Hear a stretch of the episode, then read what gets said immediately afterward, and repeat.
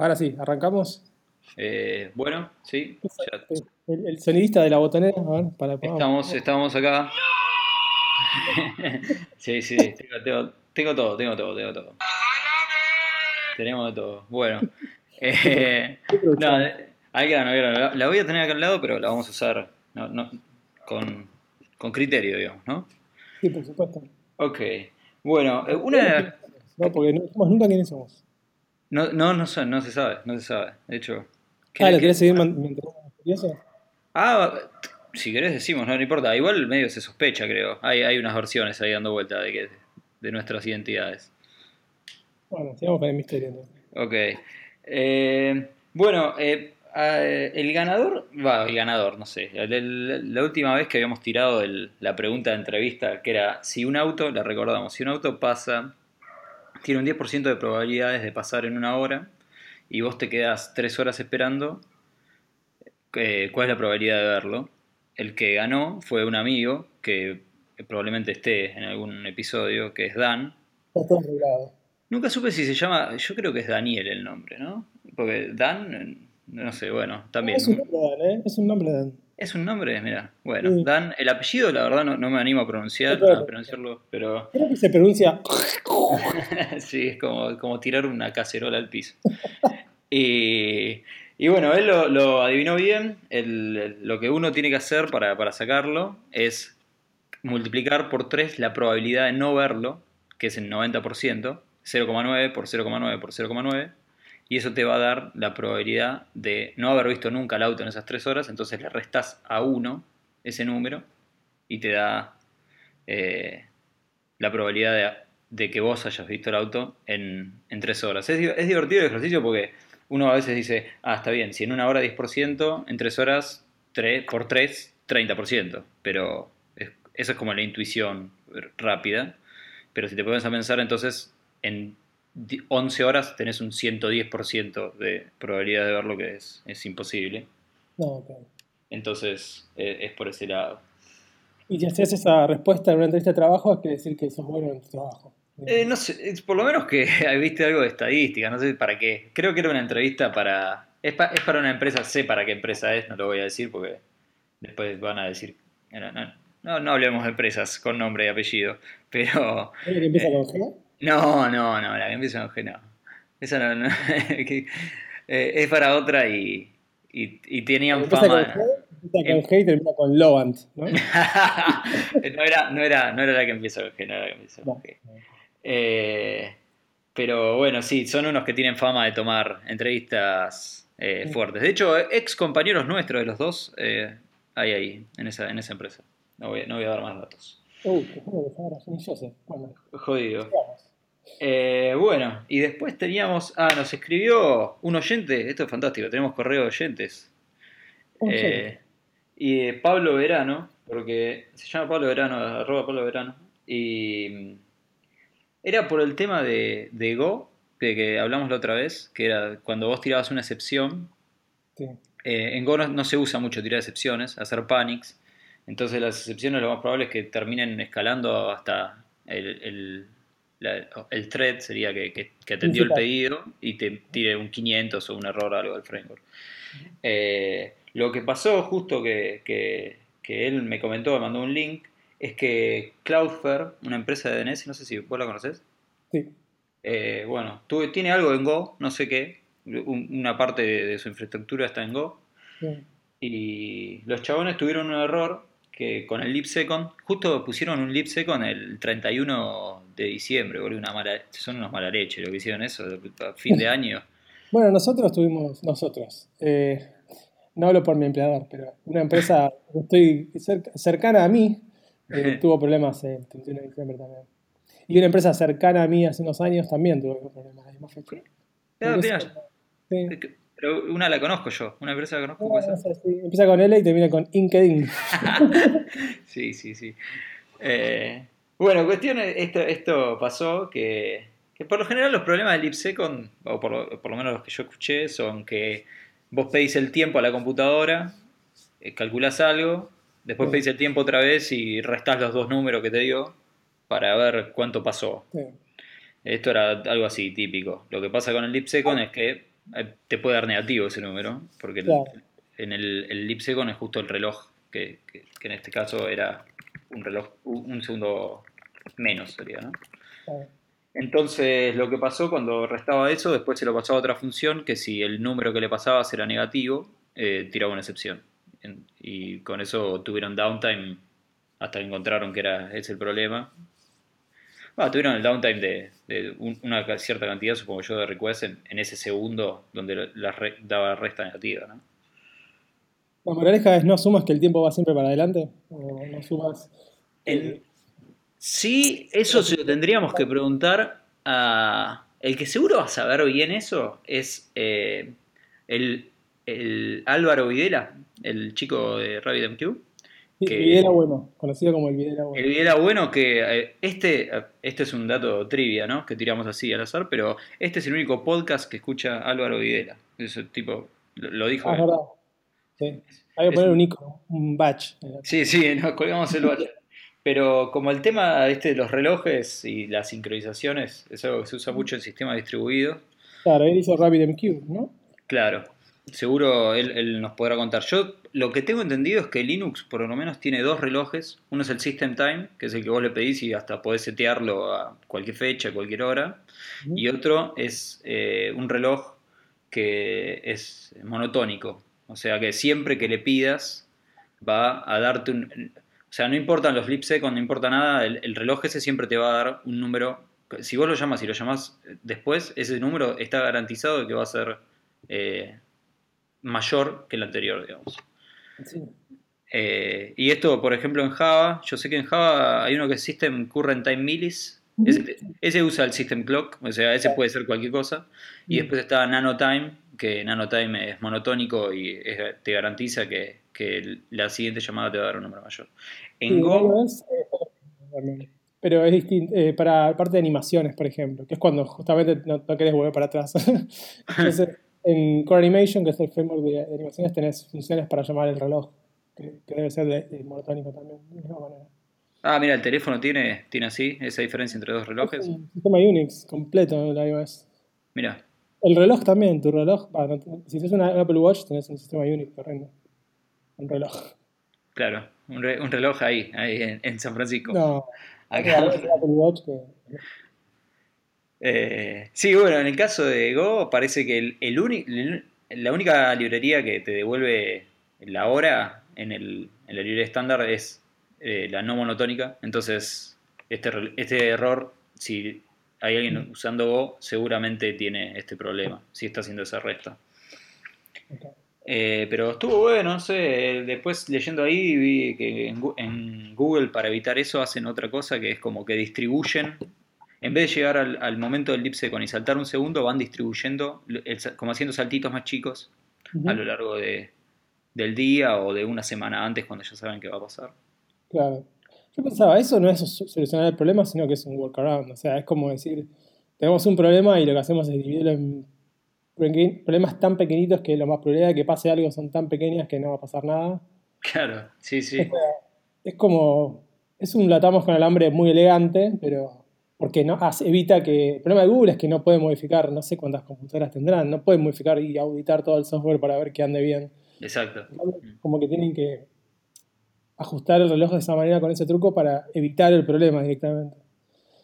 Bueno, de hecho, en el, en el, Go es el lenguaje que hizo Google y no tiene un reloj eh, que, que zafe ese problema. Y si- en el ticket, o sea, después lo ponemos en las notas, pero hay un ticket, cuando pasó este problema le levantaron el ticket a, a los de Go diciendo, che, pongan un re- el acceso al reloj eh, monotónico que, que si no eh, hay todos estos quilombos y uno de los flacos le- de Google le dice, bueno, pero vos tendrías que eh, manejar tus relojes sincronizados, no sé qué cosa le tira Ese así. chico, no quiere trabajar. Ese chico no quiere trabajar, no sé qué le Claro, y, y el flaco, el flaco le dice, ve que es otro flaco que laburaba en Google y le dice, yo me acuerdo en 2008 estaba a dos, a dos boxes de tu oficina y los vi correr para todos lados con el, hubo una interna buenísima, boludo, como le dice, ¿qué te haces ahora el de, de que sincronicen los relojes? Pero, Es traducción argentina del inglés, ¿no? Eh, ¿Qué te pasa? claro, ¿qué decís, gato? Si a vos te exploto todo también. Bueno, Pero- Google empezó a usar para los downloads el, el Go. Se ve que lo usan mucho para hacer file transfer porque Cloudflare es básicamente eso, mandar es un CDN. Claro, claro, Google exactamente. Para los downloads, downloads.google.com, que era Sí, sí. Sí, sí, lo. Chrome, no sé qué cosa más tenía, ¿no? Eh, y ahora vi que también hicieron un. eh, no sé si se dice compilador, un intérprete, puede ser un intérprete y un motor, un runtime de Python en Go. Así que Google, yo soy- creo que tiene bastante cosas de- hechas en Python, así que van a correr cosas de esas en, en Go. Cosas en Python, sí, está lleno de Python. Eh, Google App Engine tiene un montón de cosas en Python. Eh, un montón de infraestructura de Google está hecho en Python, un montón. De hecho, Guido, el chabón que inventó Python, que trabajaba en Google. Sí. Sí, sí, sí. Eh, Guido bueno, Van Rossum. Van Rossum, sí. Eh, ahora ese, ese Python, a mí cuando lo leí se llama Grumpy, como Grumpy, como los viejos Grumpy, ¿viste? Sí, me lo pongo. Sí, eh, es, es algo como para correr Python en, en entorno de Go. Hace, no sé si no hace transpiling de, de Python a Go. Así que a Basta mí, hacer transpiling, hay que dejar de hacer transpiling por lo menos por dos años. a mí me sonó que era como, viste, los de Facebook que no tienen PHP que compila C++ o algo así. Mm. Algo parecido. No, se inventaron un propio lenguaje que se llama Hack, que es una Ujú. modificación de, de PHP, que básicamente es reinventarse más más, pero un poco más lindo. Mira, en PHP. No lo miré mucho, lo miré un poco y dije, ok, esto solamente le sirve a Facebook.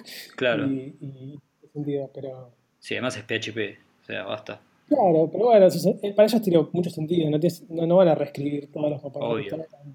No, no tiene sentido que lo hagan tampoco. Obvio, obvio, sí, sí, sí, totalmente. Mm. Bueno, ese Eh. sería el setup. En realidad, expliquemos por qué no tenemos invitado hoy, porque la idea es del podcast, que nunca dijimos cuál es la idea, pero más o menos lo hablamos entre nosotros.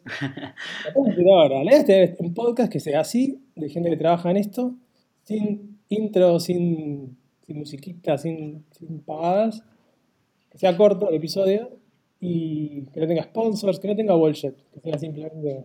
Tal cual. El No. el límite es la botonera. Más de la autoridad no puede haber.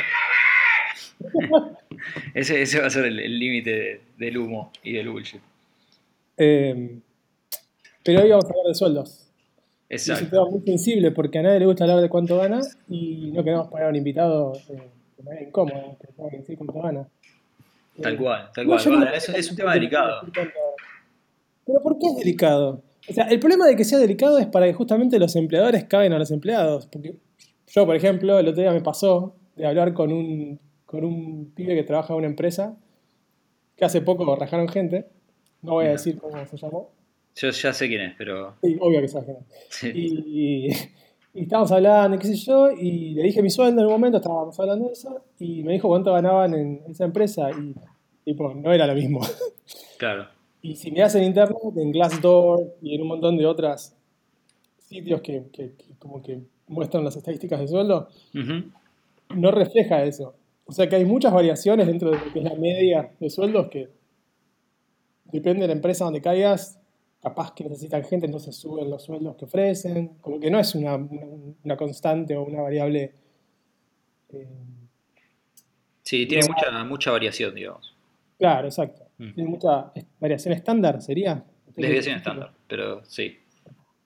Bueno, standard deviation. Sí, sí, sí. También es una distribución, o sea, no es normal. Es, como con esa como eh, que como right skewed que va muy para la derecha. O sea, tenés porque tenés para la, para la izquierda hasta el cero puede decir, salvo que alguien trabaje por menos 100 pesos, que no va a pasar. Hasta el sueldo más bajo debe ser, no sé, hay, hay un límite para el sueldo más bajo. Incluso en algunos países hasta por ley, no te pueden pagar menos de algo. Pero para la derecha, no sé, están esos ejemplos de eh, los ingenieros de Google que para que no se vaya le dieron un millón o cosas por el estilo. O sea. Y además de ahí también ustedes tienen toda la distorsión de las acciones y stock options y eso que... Claro, ge- generalmente, para la gente, la gente no sabe, o algunos no lo saben, pero básicamente en las empresas en Silicon Valley y en varios lugares de Estados Unidos, y algunos en Argentina, que lo hacen mal y les dan poco a ciertos empleados, eh, te dan acciones y lo que haces es, tenés tu sueldo y aparte tenés acciones de la empresa. Que varían de acuerdo a lo que vale la empresa. Si la empresa le va bien, a vos te va bien, si la empresa le va mal, a vos te va mal. Eh, Sí, sí, tiene sentido eso, sí. y esas acciones son un número. O sea, te dan, no sé, ponele 100 acciones. Y esas 100 acciones Eh, si te dan 100 acciones, te están cagando. Tiene que ser un número más grande. eh, para que pero bueno, igual el número es medio, medio, medio, loco porque en realidad la cantidad de acciones está atado a un precio. O sea que capaz si las acciones valen, no sé, un montón de plata, 100 acciones es un montón de dinero. Claro. O sea que el número es medio, medio loco. Por ahí te dicen, venía a nuestra startup que está buenísima y somos tres personas, te vamos a dar un millón de acciones. Pero si esas un millón de acciones valen cero, sí, sí, 0,1, mm. no sirve de nada. Sí. Sí, eh, es así, eh, corregime si me equivoco, pero lo que había escuchado yo de ahí es como que te dan opciones de compra al precio que entraste, el día, de la acción el día que entraste al... No y sí. Es muy complejo el tema de acciones, pero lo voy a tratar de explicar lo más fácil posible. Vos entras a una empresa y tenés, te dan esas acciones, esas 100 acciones, por ejemplo. Esas 100 acciones no te las dan cuando entras. Las tenés que ganar durante un tiempo. Ah, El primer año no te dan nada en ninguna empresa. Cuando terminás el primer año de trabajar, tenés una cosa que se llama el cliff. Cuando tenés el cliff, que es como el acantilado, eh, ahí te dan el primer 25% de golpe. O sea que cuando cumplís un año tenés el 25% de todas tus acciones. Okay. Y a medida que pasa uno o tres meses, depende cómo lo arme la empresa las acciones, te van dando el porcentaje equivalente a ese, a ese periodo que trabajaste. Perfecto. O sea que el segundo año vas a tener la mitad. En el tercer año vas a tener el 75% y el último, a los cuatro años, ya cobraste todas las acciones. Tenés todo. Eso es lo que le dicen bestear, ¿no? Exactamente. Y muchas empresas, para mantener a la gente, porque si no se te van todos a los cuatro años, es hacer como refreshers que te dan como un poco más. Claro. claro, ahí resetea la ventana de, esos, de esas acciones, entonces como que te van moviendo en el tiempo. Sí. ¿Y ahora qué, pasaría hipotético? No sé si pasa. O... Pero para que explico lo que dijiste antes. O sea, ah, vos tenés, hay dos tipos de acciones. Eh, llaman ISO o, RSU. Las ISO son opciones a, a, a compra de acciones. Yo en LinkedIn tenía eso, porque cuando yo entré en LinkedIn era una empresa muy chica, ah, muy chica, no era chica, pero por comparación de lo que es ahora, era, no existía, eran 360 y ahora son 6.000, no sé, 7.000. Eh, y ni si nos hubiera ocurrido que hubiera la bolsa. Entonces te daban ISO. ¿Qué quiere decir eso? Que te dan la opción a la compra. Si algún día hay acciones, las puedes comprar a un precio. Ok. Y es muy bajo comparado al precio que después vale. Eh, si es que va la bolsa que es un gran if, porque la mayoría de las empresas no van a la bolsa. Claro. Son compradas por otras empresas o lo que sea. Pero bueno, no importa, un, lo que se llama un evento de liquidación. Mirá, uh un término re loco. Eh, está bien, está bien. Empieza el humo. humo ahí va, me verás con una botonera ahí. ¿eh? Sí, sí, sí. Para la tenía mano, pero dale, dale, sí. No, falló la producción. Bueno, y y lo que tiene las ISO están buenas porque si vos no las compras, o sea, si no ah, eh, tomás la opción de comprar las acciones, no te significa nada. En cambio, las acciones RSU, que son cuando las empresas ya, ya sí o fueron a la bolsa o están muy cerca de ir a la bolsa, que es por ejemplo las acciones que, te da Twitter ahora o Facebook o un montón de Google, no te dan ISO, porque no tienen más ISO. Las ISO se dieron los empleados que eran antes de que vayan a la bolsa. Las RSU tenés que pagar impuestos, es como que te dan un bono, ya valen plata. Entonces, eh, como las ISO no valen nada porque la empresa no está en la bolsa, son papeles, literalmente es un papel, podés o no comprarte, no tenés que pagar nada de impuestos. Pero si, estás en una empresa que ya está en la bolsa, ahí tenés como una ganancia, así que tenés que pagar. Lo cual crea un problema grande porque vos, si vos no vendés esas acciones, estás debiendo impuestos de algo que no, no tenés liquidado. Es un claro. Papel. Exacto. Pero eh, es muy complejo el tema de acciones y qué sé yo, pero está bueno porque eso hace que vos estés, atado a una empresa de una manera que vos te interese que le vaya bien a la empresa. Cosa que el modelo en Argentina y en un montón de lugares es vos trabajás por un sueldo, sos un empleado y no sos un socio participador. Claro. Entonces, qué sé yo, es como muy limitante la, la, cantidad de plata que podés ganar como un empleado solo con un sueldo. Sí. Igual, esto si trabajas en una empresa que está en la bolsa, que no es la mayor cantidad de empresas ni, siquiera de Silicon Valley, porque la mayoría son startups. O sea que también trabajan solo por un sueldo. Pero por lo menos tienes la opción de que si de golpe la empresa le va bien, a vos también te va bien. Cosa que en Argentina, si vos trabajas en una startup y la startup le va recontra bien, vos no ganaste nada. Claro. Salvo el dinero de la empresa. Sí. Eh, y ahí me parece una cosa mega barca esa y que debería cambiar de alguna manera. Hay, hay formas de. el problema acá me parece, yo no sé mucho de mercado financiero, pero creo que hay una razón por la cual el mercado financiero argentino es medio choto. Fíjate que acá no hay empresas hay empresas que están en la bolsa, pero la bolsa acá no se tiene al, al Alto Palermo. Mercado Libre está en la bolsa, Globant está en la bolsa. Pero en la bolsa de acá estamos hablando, no la bolsa de Estados Unidos. Bueno, no sé, en alguna bolsa, digamos. en alguna bolsa. Pero fíjate que, no sé, Globant creo que está en, en, Nasdaq y no, o en New York y no está acá. En el, no puedes comprar acciones acá, en el Merval. Y la, la bolsa de acá, entre comillas, eh, está, no sé, el Banco Galicia, el Alto Palermo, es, es, como muy bajo y mueve muy poca guita. Por alguna razón ese mercado no, no se mueve acá, que yo no, no, no sé, prometo averiguarla, pero no. Eh, por eso las empresas cuando quieren salir a la bolsa acá, por lo general se habla de salir a la bolsa en Estados Unidos. Claro. Eh, y allá hay precedentes, hay, hay esas, dos, esas dos que mencioné, Globant y Mercado Libre, son dos ejemplos. Mercado Libre, Globant, OLX y... OLX Techint, si no me equivoco. Son las cuatro que están. Pero Techint no es de tecnología, digamos. Ok, sí, cierto. No, no, no, no, es, verdad. Sí, hay otra que es Despegar, que la cuentan como unicornio, que son los cuatro unicornios, eso le dicen, que son las empresas que valen más de mil millones. No, mil millones, no. Un billón, pero. pero eh, sí, mil millones. no está en bolsa. No está en bolsa, no. Entonces es un unicornio medio raro, medio trucho. Unicornio. Eh, es la evaluación de la empresa. Es la evaluación, es la evaluación, sí. Ahí entendí. Pero sí, sí, eh, para mí hay formas de... Las acciones son un buen método para... lo que uno busca, por lo general, si pone una empresa o si, si trabaja en una empresa, es que los objetivos de, los de la gente que trabaja ahí esté alineado con el objetivo de la empresa. Las acciones es un elemento para hacerlo, ¿no? Que vos te preocupes porque a la empresa le vaya bien.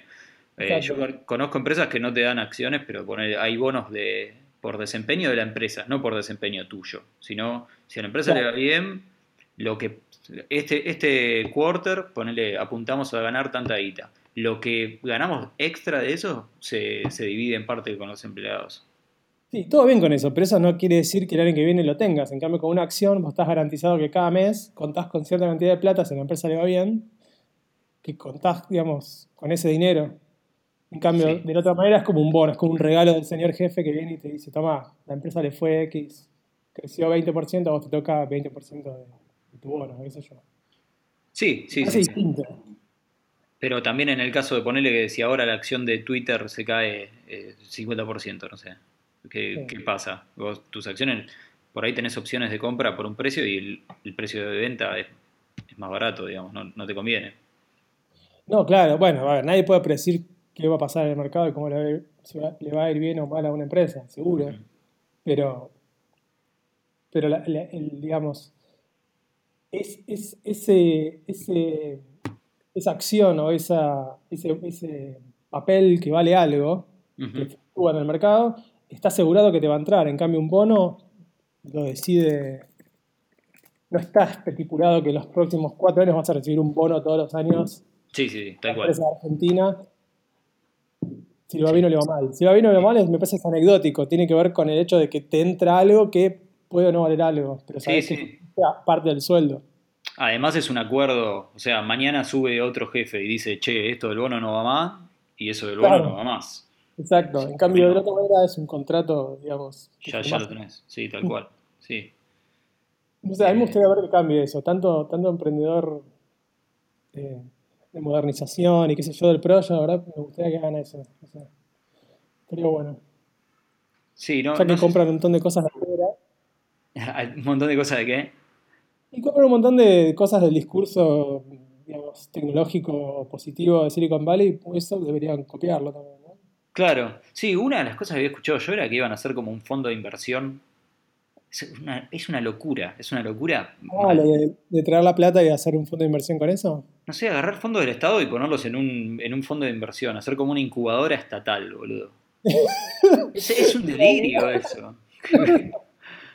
no sé, no sé a quién se le ocurre hacer algo así, o sea, poner fondos públicos en inversiones de alto riesgo, porque los startups son inversiones de alto riesgo por definición. Altísimo riesgo. Altísimo riesgo y altísimo retorno, porque el negocio de los de, las inversiones acá es que vos agarrás y eh, invertís una cantidad pequeña de capital en, no sé, 100, 200, 300 empresas, más en realidad, porque debe ser por año. Creo que Google, más o menos, si escuché bien alguna vez un rumor, creo que tienen un portfolio que dicen, este año tenemos que invertir en 100 empresas de tecnología de salud, no sé. Mira. Y tipo, tienen que gastar esa plata. Hay gente dedicada a encontrar empresas que satisfagan las condiciones para poder darles plata, básicamente. Claro. Y esas 100, o sea, ponerle que invierten en 1000 en un año, una que le vaya 20, digamos, 200 veces mejor que, que el resto, ya con eso recuperan toda la plata. Y haces de nuevo lo mismo el otro año. Y vas haciendo eso todo el tiempo y vas generando plata. No es que todas las startups que, fund, que, que, fundan, sería la palabra, ya no sé en español, y que ponen plata. Que fondean. Fondean. Eh, van a funcionar. Claro, o que, son o que son innovadoras o lo que sea, sino que hay dos o tres que van a ser el próximo Airbnb y ya está. Sí, sí, totalmente. Miles. miles. Che, me, llamó la atención algo que decías, que, por ahí está bueno para tirarlo como, como debate. ¿A vos te parece que, por ejemplo, todo el mundo tendría que saber cuánto cobra todos los demás? Es una idea polémica, pero me pareció entender, me pareció entender que, pensás algo así, ¿puede ser? ¿Pero por qué? Porque yo con mis amigos, o con, mis amigos, hablo abiertamente de cuánto gano, porque me parece lógico. esto incluiría también a los que no son tus amigos. No sé por qué nos da miedo decir cuánto ganamos. Pero posta, a mí me da miedo decirlo porque siento que hay algo que no sé que me va a meter en un problema. que hay algo, siento que hay algo que, hace que no diga cuánto gana de sueldo. Y no entiendo por qué. O sea, sienten que los van a echar, sienten que... No sé qué, miedo nos, metieron que hacen que no podamos saber de cuánto ganamos. Para mí es algo que está... Eh, eh, mucha gente asocia hay una relación directa entre tus eh, tareas en una empresa y tu sueldo. Entonces a veces si vos decís yo gano X y eso es más de lo que gana otra persona, por ahí cuando vos te estás tomando, si un día llegaste y te tomaste tres cafés y te fuiste, no sé, a jugar al ping-pong o hacer otra cosa, alguien, puede, claro, alguien puede pasar y decir, che, este vago de mierda está cobrando eh, tres veces más que yo, no sé. Eh, pero también eso para mí eso es un error, porque uno tiene que saber que en realidad el, sueldo de uno es lo que pudo negociar. Y si otra persona negoció mejor que vos, por más que sepa, no sepa Maven o no sepa Spring o no sepa no sé qué cosa, el framework que vos sí sabés, el chabón negoció mejor que vos. Sí, eso, es 100% real. ¿eh? el arte de la negociación es lo único que hace que tu sueldo valga X. Además, eso lo con experiencia. A mí me cagaron tantas veces con el sueldo. Tantas veces. Más en Estados Unidos que, las reglas son re distintas que allá. Hasta que entendés cómo, cómo sentarte a negociar. Un tip que me sirvió muchísimo a mí fue, pero me sirvió muchísimo y, es difícil de, hacerlo, pero funciona muy bien, es nunca te pongas a negociar si no te puedes levantar de la mesa e irte sin ningún problema. Claro, exacto. Bueno, eso, eso me, o sea, yo cuando, yo le, he dado consejos a... También lo que veo es que hay mucha gente en el, en el rubro que es en general, ¿no? ¿no? No quiero decir que son todos así, pero hay mucha gente que por ahí prefiere no hablar de eso, o es más tímida, o le cuesta más, y te agarra uno de recursos humanos, que no sé, un chabón que no es de sistema, y te come crudo, a veces. Entonces, por ahí los consejos buenos son, o sea, vos tenés que pensar para mí, también lo que se da acá es que, eh, poner en Estados Unidos creo que no pasa, pasará cuando vos vas a discutir tu sueldo para un aumento, lo vas a discutir como, no sé, por ahí porque te ascendieron o algo así. Acá uno negocia su sueldo. ascendieron, generalmente acá te dan un ajuste de, sueldo. O sea, un 5% más de sueldo, 10% más de sueldo. Depende claro, ponele vos, acá en, Argentina tenés que ir a, pelear, entre comillas, tu sueldo una vez cada seis meses por la inflación, ¿viste? bueno, pero ahí está lo que, lo que decía yo antes. La relación jefe, eh, empresa y empleado es muy diferente es muy diferente. Es como que tenés una relación de dependencia eh, que no es, es, simplemente un sueldo. O sea, vos sos un sueldo y tenés que negociar ese sueldo y no está asociado a si la empresa le va bien o le va mal. Claro. Sí, sí. O al país, digamos. Sí, tal cual. O sea, a mí eso, qué sé yo, me parece sí. Pero retomando lo que decías vos, o sea, uno para mí en esa negociación, que es creo lo que abarca a la gran mayoría de los que nos escuchan, eh, uno tiene que saber que lo que está en la mesa es tu trabajo versus lo que te están dispuestos a lo que están dispuestos a pagar por tu trabajo. Entonces, es como vos decís, o sea, ellos tienen para negociar el salario y vos tenés para negociar tu trabajo. Y, una, y la única forma de negociar tu trabajo es, es estar dispuesto a irte de ese trabajo. Claro. Porque si yo vengo y, y vos me decís, ah, sí, quiero ganar 30% más. Y yo te digo, y si no te pago 30% más, ¿qué vas a hacer? Y no, voy a volver a mi escritorio y voy a, a poner cara triste. Bueno, anda para allá. O sea, uno tiene que estar dispuesto a, hacer eso. De hecho, vamos a, sin hablar de, de- de- de nombres, hay empresas, esto lo escuché de más de una empresa, que tiene una bolsa, un presupuesto, ponele, para aumentos estándares y otro presupuesto para aumentos que son para la gente que se está dispuesta a irse de la empresa. Claro. Que no son los high performers. O sea, no son los que se quedan hasta las 2 de la mañana trabajando, sino los que son riesgosos que se vayan. Exacto. Pasa que ponele el high performer, ponele el chabón que eh, el mejor que se te ocurra de Twitter. Si el chabón no viene a, a decirte que quiere un aumento, Oh. o sea, sí, ahí seguramente por ahí se lo, se lo dan el aumento, no sé, o, o uno tiene una idea mejor de las empresas allá, pero la verdad que si el chabón está dispuesto a seguir haciendo ese trabajo y rompiéndola por 10 lucas, ponele, ¿para qué le vas a pagar 15? O sea, sí, Sí, no, no sé. No, no quiero hablar de la empresa en particular porque no hablo de la empresa en particular. porque- Ok, no, no, Twitter, perdón, mal ejemplo, no, cualquiera. Cualquiera, pero te quiero contestar eso. Si vos sos un flaco que la rompe, no sé, ponela en Google, eh, y, y la rompes y el proyecto que vos haces la rompe, no lo tenés que hacer. El manager tuyo va a venir y te va a dar un premio X, te va a dar red y te va a decir, mira, te hiciste bien el proyecto, bueno, tenés un bono de no sé, pero no porque son buenos, sino porque no quieren que el flaco los otros seis meses se vaya a otra empresa, que es lo que va a pasar. Y Claro. agregado a eso, cada 6 y 12 meses, siempre la- las empresas tienen eh, un feedback loop que yo lo detesto, pero lo tenés que hacer, donde vos escribís el review de eh, tres compañeros, ponele, y tres compañeros, y, tus tres, co- y tres compañeros tuyos, o X compañeros tuyos, escriben un review de vos. Que son gente que trabaja con vos y gente de otros equipos que trabaja con vos. ¿Por qué de otros equipos? Porque muchas veces uno trabaja con gente de otros equipos o porque querés ver qué tan bien trabajás con otras áreas de la empresa. Y todo eso entra con una especie de reviews donde revisan un montón de cosas y tenés que opinar un montón de cosas de cómo labura el resto de las personas que, que, que digamos, escribís cómo trabajan y después el manager de esa persona ve los el feedback y, y a partir de eso deduce si hay que subir el sueldo o no. Ok, Subir el sueldo que implica una suba de sueldo y o darle más opciones. está bien. Eh, y eso pasa cada 6 12 meses. O sea, es como que no es que tenés que ir vos y decirle, che, puedo hablar con vos y, y hacer una especie de, viste, conversación psicológica estresante, porque aparte estresás pensando en lo que le vas a decir, cómo va a reaccionar. No, ya está. Sabes que en diciembre, ponele, o en julio, tenés esa revisión anual donde vas a escribir lo que hiciste y lo que vas a hacer, y tu manager, de acuerdo a lo que hiciste y lo que no hiciste, va a ver si te mereces o no que te aumenten el sueldo. Claro. Ese tipo de cosas me parece que estarían bueno copiarlas. Que no es que son buenos y copados, porque nadie es bueno y copado, menos en unas estructuras súper capitalistas como la de Silicon Valley, pero eso está bueno, esos procesos.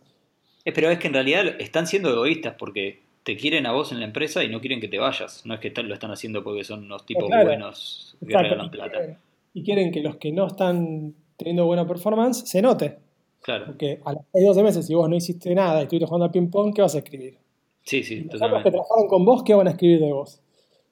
¿Que jugás bien Sí. al ping-pong? Sí. Eh, yo creo que acá, igual, eh, trayéndolo acá a Argentina, el, parte de eso se da porque hay una gran cantidad de empresas que hacen consultoría, en parte para Estados Unidos, en parte para otros países. Y si vos caes en una de las consultorías, que pues, es un trabajo que está bueno, no sé, eh, depende, hay gente que le gusta más, hay gente que le gusta menos, lo que vos tenés que pensar, o sea, mi consejo para la gente que esté laburando en consultora, que no, no, no digo que sea malo, no lo digo de forma peyorativa. ¿Consultora ¿O Software Factory? ¿O es lo? Eh, no, sé, fácil. no sé cuál es la diferencia, pero... eh, serían como agencias y Software Factory serían, qué sé yo, empresas eh, que trabajan con otras empresas haciendo productos en Argentina. Por ejemplo, ¿Global lo pondrías en una agencia o es una, una Software Factory? Para mí es una Software Factory. ¿no? Eh, sí, depende de... bueno, por- yo cuando la- yo, yo trabajé en Globan, eh, voy a Yo confesarlo. también, full disclosure, yo también. Pero cuando yo trabajé, que fue, yo estaba en un proyecto que era prácticamente ser empleado de, otra empresa y, y era, a mí me vendían, entre comillas, a la otra empresa. Mi jefe era de la otra empresa. eh, no sé ahí cómo, cómo encajaría. Yo entré en LinkedIn así, atrás de Globo. Claro. eh, pero, eh, no sé, lo, lo que siento yo es que en esos lugares, sin que, lo repito, no, no lo digo de forma mala, eh, uno es el producto que se está, entre comillas, vendiendo al cliente. Claro, Entonces, eh, una de las, si por ejemplo alguna consultora dice, che, hay que recortar los costos, los costos en su gran mayoría son los salarios de las personas, digamos, ¿no? Porque son, este- ese es tu costo. Vos tenés el precio al que le pagás, compras tu producto y el precio al que se lo vendes al cliente. El precio que se lo vendes al cliente lo manejas con el cliente. El precio que compras es el- los sueldos que estás pagando. Bueno, yo tengo una anécdota, que no es una anécdota, es una... Me acuerdo en LinkedIn, una vez fui a la impresora y había un papel, no sé qué carajo estabas imprimiendo, y, llegué- y vi que decía un papel mi nombre. Y digo, ¿qué es esto? Y era el invoice que me mandaba Globant a LinkedIn. Y vi cuánto ganaba y cuánto pagaba Globant a LinkedIn a Globant. Y ahí, bueno, me quité la vida.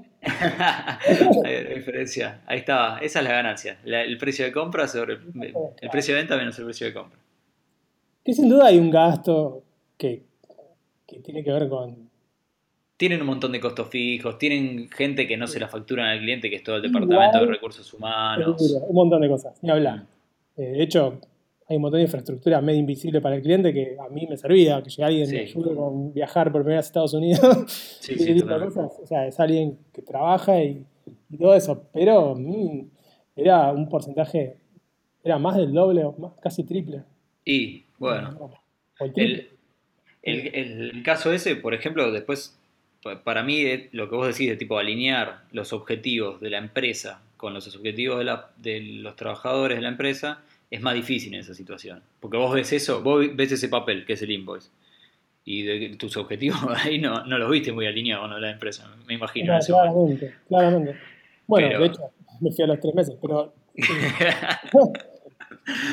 Está pero una cosa es pensar, tipo, bueno, eh, en abstracto y otra cosa es ver que, digamos, numéricamente siempre tenés que negociar. Siempre Sí, tenés tal que- cual. Yo, yo he discutido muchísimo con gente que, que trabaja, que, le, que trabajaba en Globan y viste, se quejaba de eso, era tipo, che, pero y no sé qué, y esto, y el sueldo, y el jefe, y es como, o sea, para mí Globan, voy a, voy a ser totalmente sincero, yo trabajé ahí, es un buen lugar para trabajar, especialmente si, si empezás ahí, eh, trabajando, podés caer, depende mucho en qué proyecto caes, pero podés caer en proyectos fantásticos. Eh, pero vos tenés que saber lo que es. Es un trade. Es, es como ir a McDonald's, ponele, y quejarte porque la hamburguesa no es la de la foto, ¿viste? Claro. Eh, O sea, no, mira, la hamburguesa es esa que te dieron. Te- la querés comer, la comés, la pagás. Y si no, te vas a otro lado. Pero no empecés a lloriquear de que no, y esto no es el sueño, el Disneylandia, y no, no es. No. O sea, No, no es para gente que quiere trabajar, que qui- quiere hacer su propio emprendimiento, no es para gente, es, es otro tipo de trabajo y, y si te gusta ese tipo de trabajo está buenísimo porque te resuelve mil cosas. sí, Sabes que siempre vas a tener un trabajo, siempre vas a tener algo que, está, que no es algo aburrido, que es de una empresa grande, eh, aprendés porque trabajas con gente que sabe, qué sé yo, no está mal. sí, sí, sí. No lo recomendaría como carrera, la verdad que me parece que está bueno, como decís vos, cuando arrancás, es genial, sí. es genial, para eso me parece ideal. Eh, y sobre todo porque trabajás en equipos en equipos de afuera, con equipos de, de- de Argentina. Y, y toda esa dinámica es muy diferente. Bueno, te da, te da la posibilidad de viajar. O sea, hay chabones. Yo eh, conozco unos amigos de, de Chaco que los conocí por Globan. Y los flacos, o sea, laburaron en Google. Y. Claro. Onda, si vos le decías a una persona por ahí, antes de que exista Globan, vos le decías a alguien de Chaco, che, ¿cuáles son tus posibilidades de viajar y, y laburar en Google? Eran cero, pero Sí. sin duda. Es-. Y del, de ahí, o sea, después los chabones se fueron, hicieron su empresa, ahora tienen una especie de consultora ellos mismos, o sea, para mí le ha sido súper productivo y es algo muy valorable. Pero, pero sí, o sea, es como decís, por eso también mismo tienen muchísima rotación, o sea, la gente como que hace Claro. un tiempo ahí y después, bueno, va a buscar otra cosa, ¿no? Exacto. Y quizás por eso tampoco se, se instauró el tema de, de- de- de tener acciones, porque Claro. saben su- su universo de, de desarrolladores va rotando Claro. naturalmente, pero qué sé yo, también eso haría que sea un poco más, no sé, tampoco vamos a hacer un polémica hacia decirle a otros cómo tienen que manejar sus empresas, ¿no? Pero- No, no, ni hablar, no quiero ni... De hecho, es un saludo grande a toda la gente de ahí que solo los quiero mucho.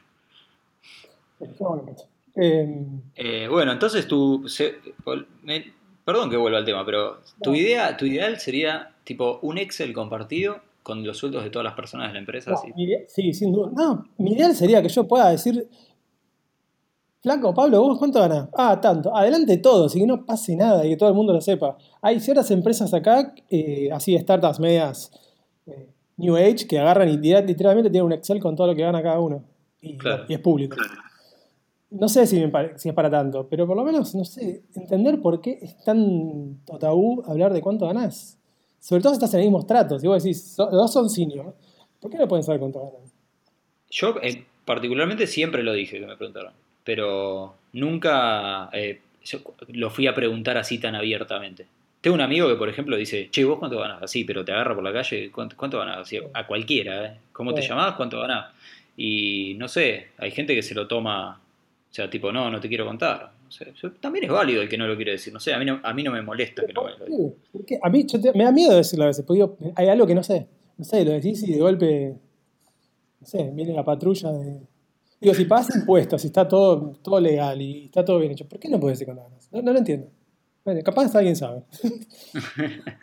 Y bueno, queda, a ver, si a alguien se le ocurre por qué, que, que nos mande sus, sus ideas. Eh, para mí es eso, es tipo generar, primero obviamente el- para el jefe de la jefe es lo empresa. mejor. Para el jefe de la empresa es lo mejor, pero para los lo empleados es lo peor. Ah, sí, no, para, para el jefe es lo mejor que no se sepa, digamos. Claro, y para Ah, sí, sí, empleados es lo peor, porque nunca voy a saber cuándo tengo que negociar y si cuándo estoy ganando menos de lo que debería ganar.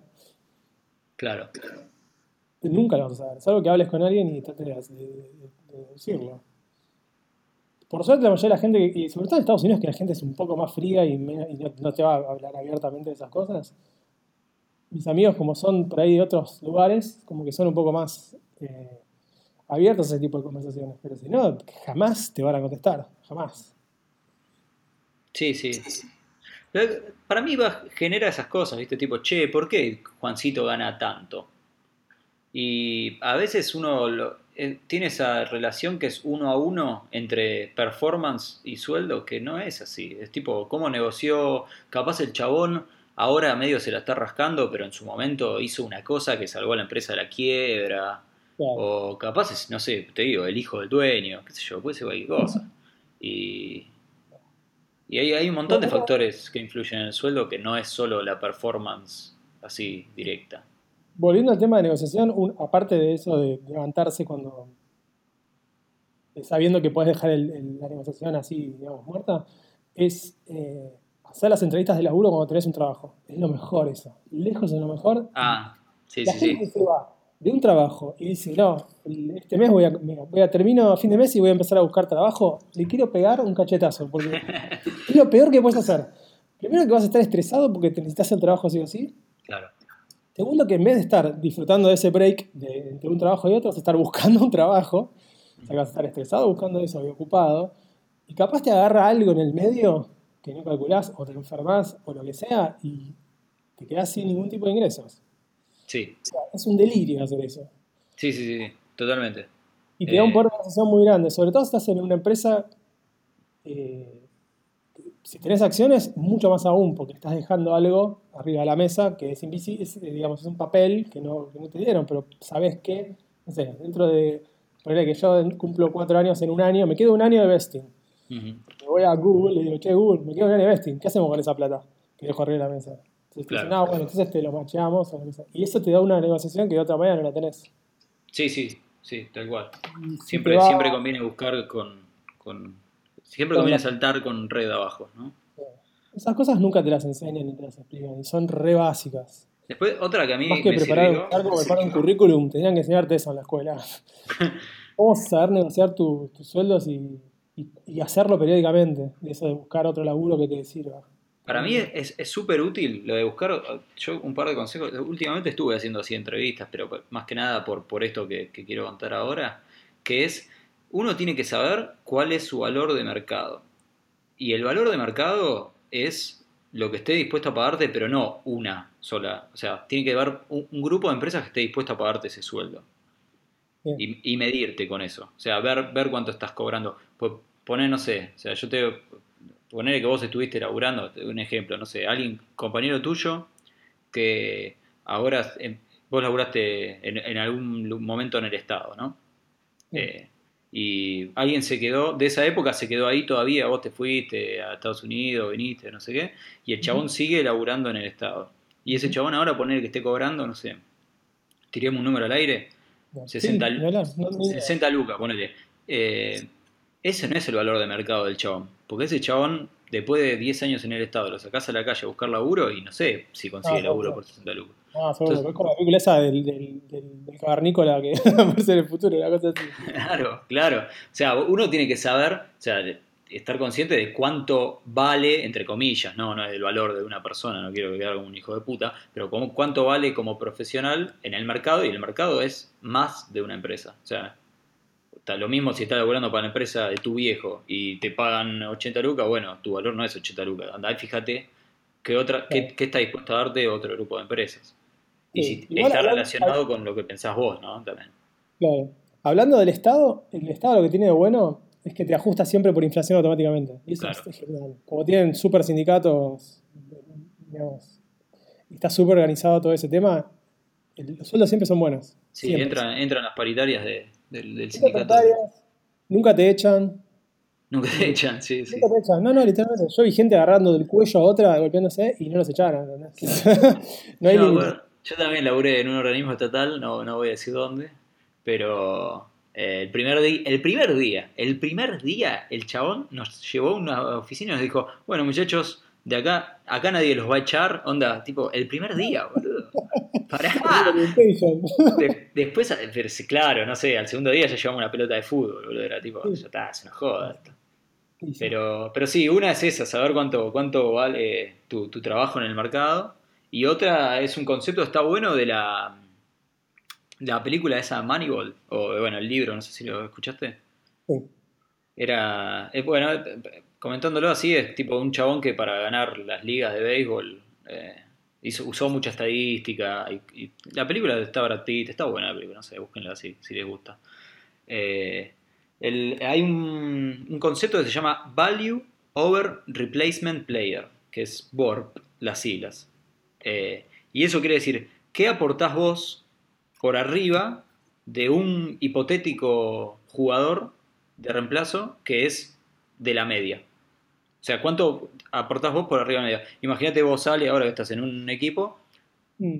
para saber qué valor le das a tu empresa, es qué aportás vos por encima de alguien que pueden salir a contratar y pagarle el sueldo eh, mediano, digamos, a la media. Claro. Porque una vez viste dice, no, esto acá eh, yo soy reemplazable porque soy el único que sabe ah, tocar esto. el mítico programador 10X, que es una idiotez completa, claro, sí. un poco eso, que los pibes se crean que son, no sé, ¿viste? Eh, Carlin Calvo en el hacker y son... Sí, sí, sí, sí. ¿Cómo se llama? El de, el de los videojuegos, boludo. O sea, el de... ¿Cómo se llama el este de los dibujitos? Bueno, no me acuerdo. El de boludo. Ah, sí, sí. El Bobby Goma, boludo. ¿Cómo se.? Campoy, bueno. Eh, no, a mí me ha pasado muchas veces escuchar, no, a mí no me pueden echar porque yo soy el único que conoce esto y a mí me tienen que dar tanta guita porque soy el único que sabe tocar esto y el chabón después se fue y lo reemplazaron con un placo que cayó de, la, de, la, nada, leyó tres manuales y yo lo sabía hacer, ¿viste? A veces uno tiene una idea bastante eh, equivocada de sí mismo. Y es bueno ir a validarla eh, cada tanto. Y lo que vi, lo del INDEC que salió, eh, de sueldos es como general, no de tecnología. claro, sí, sí, sí. Esto, corregime si lo entendí mal, pero ya entiendo viendo los, los lo de INDEC y lo de las cuentas que se había publicado hace poco de sueldos de tecnología. Si trabajas en tecnología, ya entraste al 1% de una. Al, 10 sería. Bueno, el 10, sí. Sí. Automáticamente, digamos, en el puesto más bajo de tecnología ya estás dentro del 10% más, Eh, más sueldo. Sí, sí, más o menos era la, la media. Igual sí, porque esa encuesta era incluso creo que con la hizo en una encuesta que hicieron los chicos de CISARMI, eh, que también tienen un, un- como un Un podcast, podcast, eh, por video que se llama Polémica en el Bar, que está buenísimo, buen nombre. Lo Eh, recomendamos en las notas también. y lo recomendamos, mandamos el link. Pero sí, esa encuesta creo que era del año pasado o del semestre pasado. Entonces, esos sueldos ya quedaron, por lo menos están, no sé, 20% abajo. O sea, depende que, que hayan, que hayan, cómo hayan ajustado después. Claro. Pero sí, la media, daba como que la media de un sueldo de programación eran 22 lucas y el decil más alto de, de sueldos en general, eh, por la encuesta esta del INDEC, en el tercer trimestre de, este año es de 22 lucas para arriba. Así que sí. Por eso, eh, solo por trabajar en tecnología, ya inmediatamente, por más que no sepas negociar, ni sepas entrevistar ni nada, ya estás dentro del 10%. Sos del 10% que No hay muchas industrias que sean así. No hay muchas industrias que sean así. No, no, no.